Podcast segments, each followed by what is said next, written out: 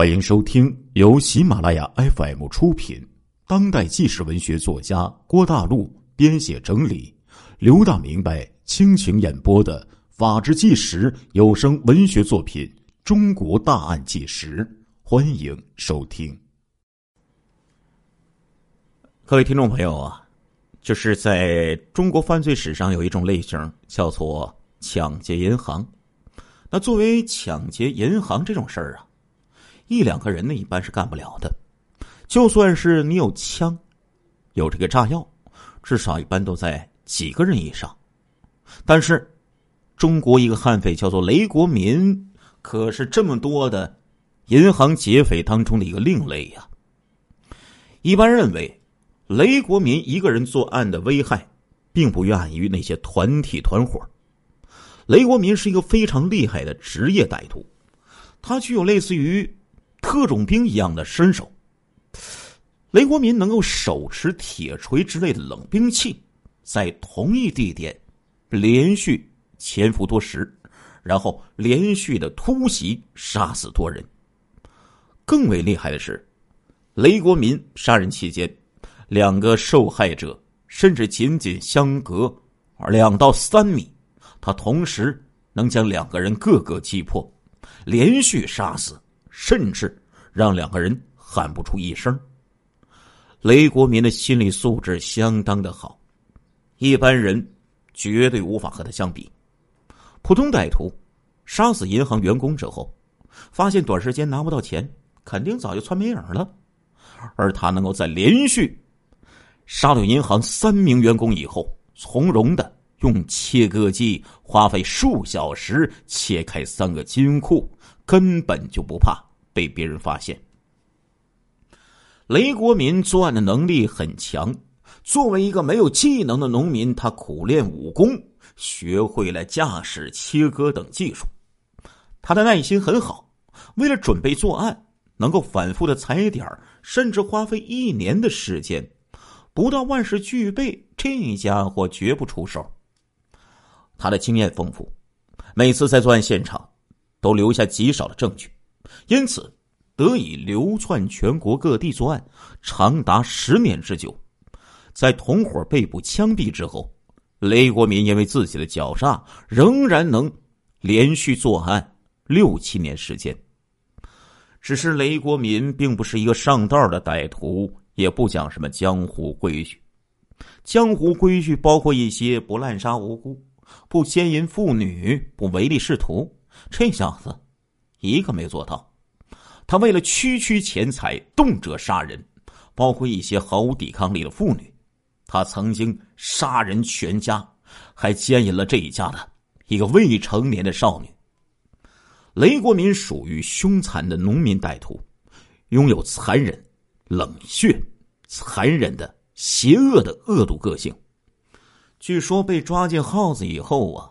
他因为曾经奸淫过幼女，雷国民当场就被牢头指挥几个人一顿痛打，在牢里杀人、放火、抢劫都可以说是罪犯的光荣，但是人人都瞧不起强奸犯，尤其是奸淫幼女的家伙。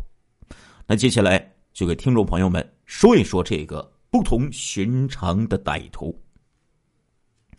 一九九九年十二月四号。傍晚六点多，南京市六合区的交通部门接到了一起事故报案，交警啊迅速出警，赶赴马鞍乡的李云村。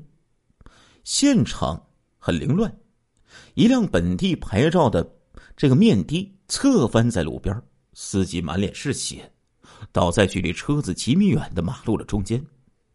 根据报案的过路的司机反映，他们开卡车。路过这里，发现这辆面的侧翻，司机跑向他们呼救后摔倒。他们猜测呀，司机驾驶不慎翻车受伤，立即就报告了交警部门。医院的救护车很迅速的赶到了，负责抢救的医生刚看了一眼，立即惊慌的对交警说：“这不是交通事故，这是杀人案呢。”交警顺着医生的手指看了过去，受害者的太阳穴上有一处明显的刀伤。南京刑警立即赶赴现场。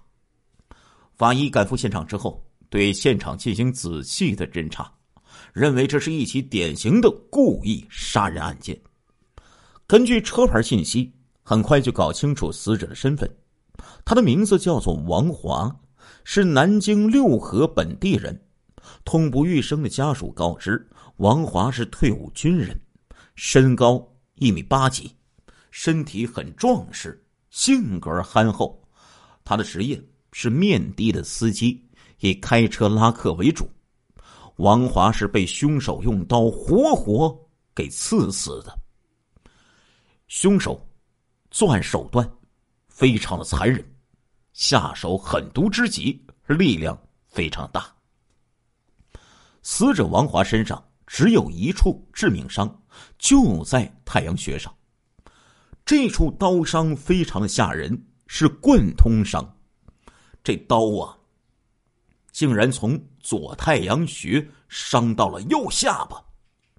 这说明歹徒下手时就是要置受害者于死地，手段极为凶残，而且歹徒显然对杀人有一定的经验。知道人体的要害，能够一击毙命。根据报案的司机回忆说，他们似乎看见侧翻的面包车上有一个人影窜出来，逃往旁边的庄稼地。由于是一闪而过，报案司机并没有看清楚这个人的长相和衣服，仅仅知道这是一个身材不高的男人。显然，这个矮小的男人就有重大的作案嫌疑。对于这一起恶性劫车杀人案，南京警方成立了“幺二四”大案的专组。其实，如果不是在南京呢，而是在其他地方，尤其是安徽，这种案件也许算不得什么。九九年呢，杀人、抢劫出租车的案件不在少数，很多歹徒流窜作案，杀人抢车以后就在异地销赃，然后跑路。这种案件很难侦破，即便知道是谁做的案子，想抓捕这些流窜犯也不是一件容易的事。如果放在安徽，这种案件三拖四拖就变成了积压案件，结果可能就是不了了之。但是南京则不同啊。虽然各位听众朋友都知道南大碎尸刁案兴案至今没有被侦破。但是南京地区命案侦破率那是非常高的。幺二四大案专案组成立之后，南京市甚至是江苏省立即调兵抢将，全力侦破这起恶性案件。现场非常的凌乱，根据轮胎的痕迹分析，车辆曾经失控滑行了五十多米。法医认为。王华死前同凶手进行过殊死搏斗，导致车子失控之后翻倒。因为王华身体较为强壮，凶手手持尖刀又从背后偷袭，一时之间没有制服王华。凶手见到王华不好对付，一怒之下痛下杀手，最终导致车辆失控翻倒。车子翻倒以后。已经负致命伤的王华，以巨大的毅力跳出了车子，跑了几步之后，这才摔倒死亡。凶手也在翻车期间受伤流血，加之王华高声呼救，凶手慌不择路的跑了。凶手丢下了一个旅行包，法医还提取到死者以外的血型和其他痕迹，从这个阿迪达旅行包内。各位听众朋友哈，听清楚了，是阿迪达，不是阿迪达斯。刑警们又找到一把仿真的五四式的手枪，一根约一米长、小手指粗细的尼龙绳，四块外地汽车的牌照以及剃须刀等一应的物品，还有一张身份证和一份江苏省的地图。遗憾的是，这些物品都不是有效的线索。现场遗留的身份证显示，主人的名字叫做宋进贤，家庭住址为河北省秦皇岛市山海关区龙山路华子巷十九号。经过与秦皇岛方面的联系，那里根本就没有龙山路，显然身份证是伪造的。车上遗留的四块车牌经查也全是盗窃得来的，并不是凶手自己的车牌。其他几件东西也毫无意义。仿真五四式手枪来自于浙江义乌的大市场，生产总量得有几十万把呀，销往全国各地，无法追踪。作案者携带的阿迪达山寨牌旅行包产地在廊坊，而尼龙绳则在安徽太和找到了出处。为了找到与这些物品相关的人，南京办案的刑警。南下北上跑断了腿，依然理不出任何头绪。根据经验判断，南京警方认为歹徒有着丰富的反侦查的经验，故意从全国各地购买作案的物品，让警方无从查起。显然，这是一个流窜全国的杀人团伙，绝对不是第一次作案。这个案子应该是串中一起。南京警方随即向全国发布了协查通报。随后的两年时间，案件始终没有线索，只有区区的几个指纹。当年指纹没有全国联网一说，经过对全国通缉犯指纹的人工排查，毫无收获。万幸的是，南京专案组并没有放弃。而是在全国调查曾经有前科的历史案件，以试图有所突破。一晃两年时间过去了，换成其他地方啊，这种案子早就已经积压起来了。但是，南京警方始终不从这个案子撤出，终于功夫不负有心人。二零零一年六月，外调小组从无锡传来好消息。在无锡发现了与幺二四大案现场一致的指纹，这个人登记的名字叫做王七。王七是谁呢？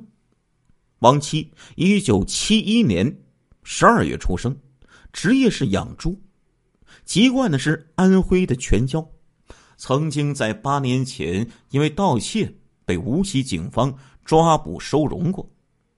南京专案组。迅速调来无锡方面三四千人的收容档案，逐个查找。王七很快露出原形。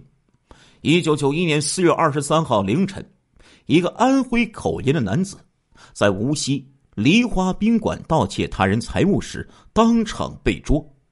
经过十多天的收容审查，此人承认确实是小偷，因此被治安处罚。无锡警方也很负责任，认为王七肯定是化名。经过反复审讯，这个王七终于向无锡警方交代，他的本名叫做雷国民，一九七一年十一月五号出生，安徽桐城市农民。弄清楚了王七的真实身份，专案组非常高兴。现在看来，雷国民就是在南京杀害出租车司机王华的凶手。六月七号，专案组的民警直扑桐城抓捕雷国民。但是搞笑的是啊，这次抓捕让人啼笑皆非。桐城警方告诉南京的同行说，雷国民已经很多年没有回家了，这倒不令人奇怪呀。如果是全国流窜的重大案犯。一般都是不敢回家的呀。南京专案组稍微一调查，竟然发现雷国民的户籍于一九九九年一月十九号迁往了安庆市，这不是搞笑吗？一个没有回过家的人，怎么能够随便的把自己户口也迁走呢？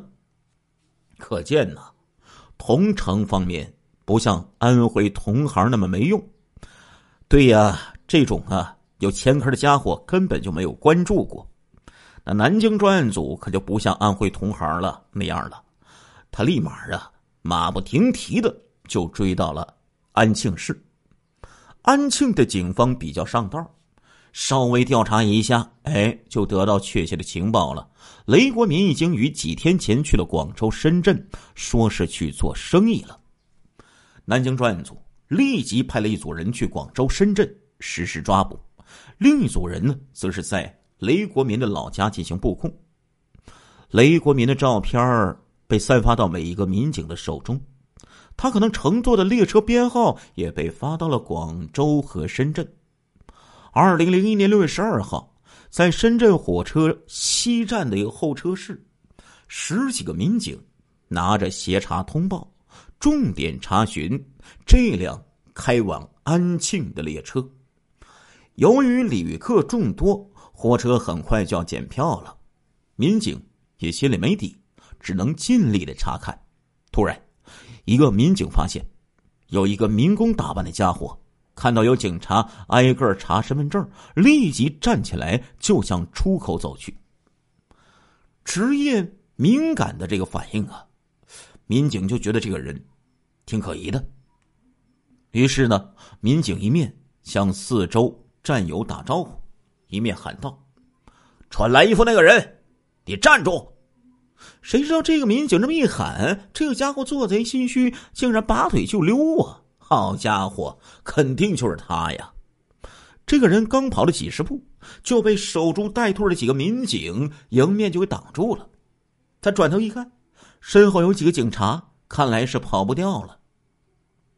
这个时候啊，他还存在侥幸心理，认为可以蒙混过关，就没有抵抗，举手投降。几个民警就把他按倒在地，戴上了手铐。根据指纹确认。这个家伙就是涉嫌杀害王华的凶手雷国民。十三号，雷国民被押回南京，关押在南京看守所。警方当天就组织审讯。由于有指纹、足印和血迹，证据确凿，雷国民无法抵赖，很快就承认杀害了王华。雷国民的说法是这样的：“我是做假烟。”和盗版光碟等非法生意的，为了防止运输的时候被执法机关查处，便生出了偷抢别人车的念头。我先偷了几个车牌，之后谋划在南京市区抢车。因为发现南京警方到处巡逻，市区出租车警惕性也高，我就只好放弃，最终选择了在郊县。六合区作案，这里的管理比较松懈，容易得手。亲爱的听众朋友们，这一集的《中国大案纪实》播送完了，感谢您的收听，我们下一集再见。